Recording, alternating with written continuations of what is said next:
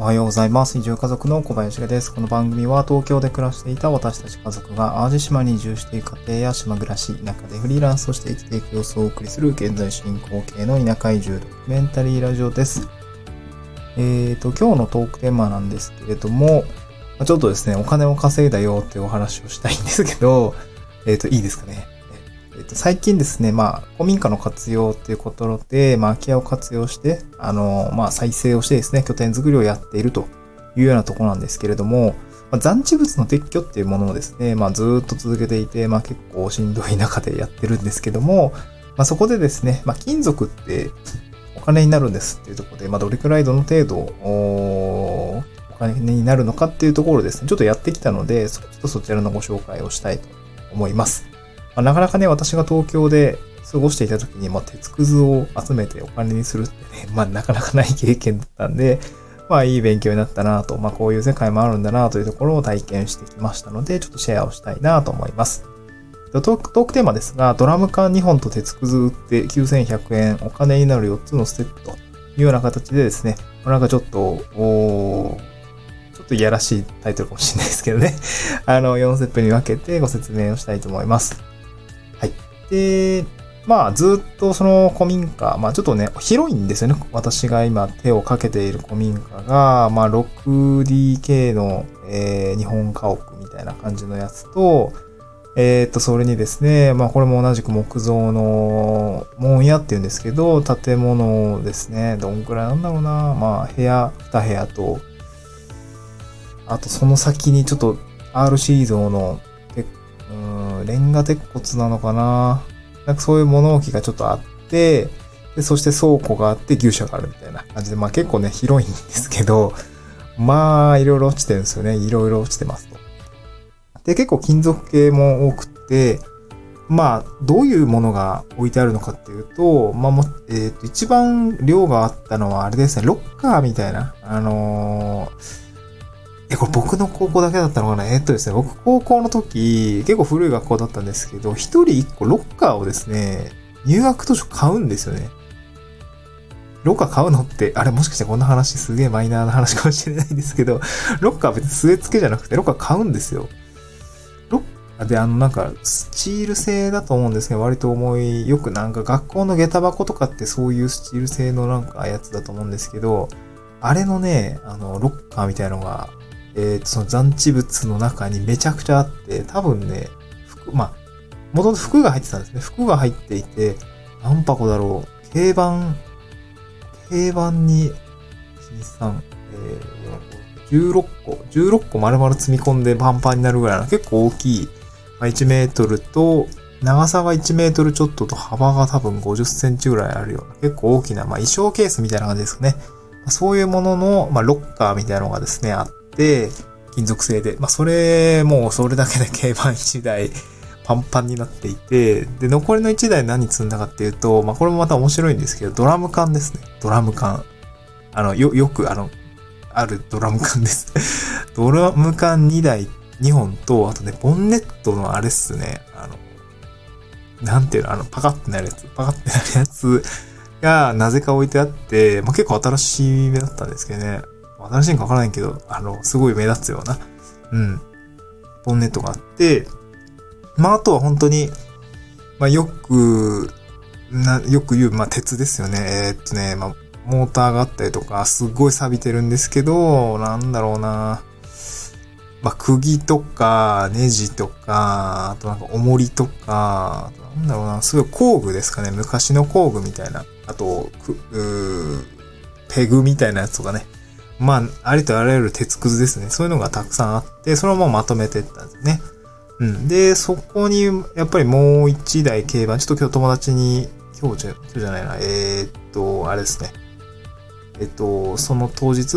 まあ昨日なんですけど、えー、っと、ちょっとついてきてもらって、えっと、丸々、あの、詰め込んでもらったんですよね。うん。で、なんて言うんだろうな、もう本当にいろんなもん全部詰め込んで、まあ、ドラム缶2個とボンネットでだいぶ締めるんですけど、まあ、持っていくんですよね。で、ここからまあどういうふうにお金になるのかっていう4つのステップなんですけども、まあまずはその私もやってましたけど、その金属類をままずまとめるってことですね。探し出してまとめるよってことですね。これ1つ目ですと。で、2つ目が、あのー、金属をですね、なんて言うんでしょう。うーん、金属以外のものをちゃんと削ぎ落とすってことですね。まあ分別みたいな感じですね。ロッカーもですね、なんか蓋がプラスチックついていたりとか、なんかちょっとビスで止められている、まあ木とかがたくさんあったりして、一応そういうものは全部削ぎ落とす必要があります。あの、鉄くずとして、まあ、普通に、えー、なんていうんですか、分別された状態でちょっと持ってかないと、結局これ引き取ってもらえなかったりするので、そうなるとまたね、まあ、せっかく売り渡せるものが売り渡せないみたいな感じになっちゃうので、まあ、これは、えー、なんていうんでしょうね、しっかりやっておいた方がいいかなと思います。で、三つ目がですね、まあ、最寄りのスクラップセンターへ搬出をしますってことですね。まあ、これって多分各自治体にあるんじゃないかなと思うんですけど、うーん、なんか、私の知り合いの、えっと、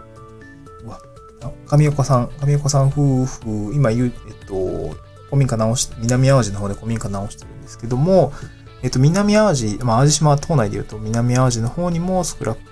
プみたいなの、まあ、貴金属を取り、えー、引き取ってお金にしてくれるところもあるし、でちょっと私は新潟のですね、えっ、ー、と、まあ、カレー伝同士だったかな。あれ、彼が言ってたんだっけ？確か、金属類を、あの、新潟の方でもですね、えー、っと、貴金属類を、まあ、引き取ってくれるところがあるよっていうところを教えてくれていたので、多分各自治体に多分あるんでしょうね。その貴金属を引き取ってくれる場所っていうのがやっぱりどこにでもあって、やっぱそういうとこ見つけて、まあ持っていくとお金になるというような感じですね。で、スクラップセンターへの搬出しますっていう、まあ3つ目のステップなんですけど、どんな感じの流れかっていうと、まあ私もなんか話には聞いてたんですけど、こんな感じだったんだ、みたいな感じで、まあ、ちょっと体験してきた内容をお伝えするんですけど、まあ、10、あの、もうパンパンに詰め込んでる、まず車ごとですね、なんかその駐車場みたいな、ある一角に止めると、多分そこを重り、えー、重りを測ることができる、多分仕組みが入って、一回そのまま入ってきてくださいって感じで入って、で、重さを測って、じゃあ出してきてくださいみたいな、その最寄り、あの、隣のですね、なんか工場みたいなところに、うん、あの、すごい解体この前重機取ってきたんです。重機の免許取ったんですけど、まあ、そこで見たような解体の重機が 並んでるところがあって、まあ、そこの近くにちょっと出す、出すって感じ。車から出すって感じですね。で、そうなると車軽くなると思うんですけど、で、その軽くなった車でもう一回乗ってくださいっていうさっきの区画の方に乗ってもらうと、まあ、その重さの差ですよね。前後の重さの差っていうのがわかりますので、まあ、これで何キロまあ、金属を運んできたんだよっていうところがわかりますので、その、えー、重さに対してですね、課金をしてくれると。まあ、課金っていうか、あれですかね、普通にお金を払ってくれるっていう感じですね。一応なんか明細というか、簡単にね、あの、伝票みたいなのを書いてくれていて、まあ、それがね、えっと、120キロですかね。120キロ出してきました。それが多いんか少ないかちょっとわかんないですけど、まあ、なんか重そうだよねって感じではあって、それに対してお金がかかって、だいたい9100円ですね。約9100円分ですね。うーん、お金になったと。いや、なんか意外とお金になるんだと思ってびっくりしましたね。なんか、せいぜいまあ3000円ぐらいなんじゃないかなとかね。こう、なんかそんな想像をしてたんですけど、意外と高いぞみたいな。9100円あったら、私、うーん、ガス代と、スマホ代は払えそうですね。うん。ガス代とスマホ代は今月どうやら払えそうですと。まあそういう感じですかね。まあそこまで 困窮はしてないんですけど、まあただ前月ね、マジで整形立ってない赤字10万円ぐらいみたいな感じなんで、あ、それはそれであのブログを、えー、この後出したいと思うんですけど、うん、はい、整形立ってないんで、こういう臨時収入はありがたいなっていう感じですね。はい。まあこれが、まあ、えっ、と、4つのステップでございます。あ、で、お金を受けると、受け4つ目がその普通にお金を受け取るって感じなんですけど、4つ目、現金で普通に支払ってくれるんで、やっぱちょっと嬉しいなっていう感じですね。はい。えー、っと、ちょっとバタついたんですけど、まあ4つのステップですね。あの、貴金属を集めてきます。え2つ目が貴金属以外のものは削ぎ落とそうねっていう分別をしましょうっていうお話で、3つ目が最寄りのマスクラップセンター探して搬出しましょうってことですね。まあそこで持っていけば、あと重さ測ってくれるんで、最後4つ目ですね、お金を受け取りましょうねっていう感じですね。うん。で、古民家活用するときって、まあ、結構その、まあ、購入するにしても、借りるにしても、なんか残地物が残ってたりする場合って結構やっぱ田舎やとあるあるで、うーん、まあその貸主さんが高齢でちょっと全部は運び出せないとかね、やっぱそういうのあったりするし、まあ購入する場合は、まあ、自分で残地物撤去するんで、ちょっとその分価格を抑えてくれませんか？みたいな交渉材料にすることもあると思うんですけど、やっぱりこの残地物の撤去って結構大変で、えー、まあ、とはいって貴金属類がたくさん残っているようでは、あ、あ、ようであれば、それは売れるので、まあそこはもう抜かりなく売っちゃいましょうみたいな感じでございます。うん。えー、っと、今ですね、古民家の活用してますが、まあなかなか大変でですね、残地物もなかなか撤去が終わらないというような感じですね。まあ、えー、っと、そうですね。まあ、今日はあれですね。ちょっと午前中テントサウナの打ち合わせをした後に、まあ、その後はちょっとお布団とかね、結構燃える可燃物とか木製の家具とかちょっと出していきたいなと思いますので、えー、まあちょっと今日もね、友達に手伝ってもらって、えー、なんでしょう。まあ荷物を出していきたいなと思います。はい。えー、何か参考になれば幸いです。また次回の収録でお会いしましょう。バイバーイ。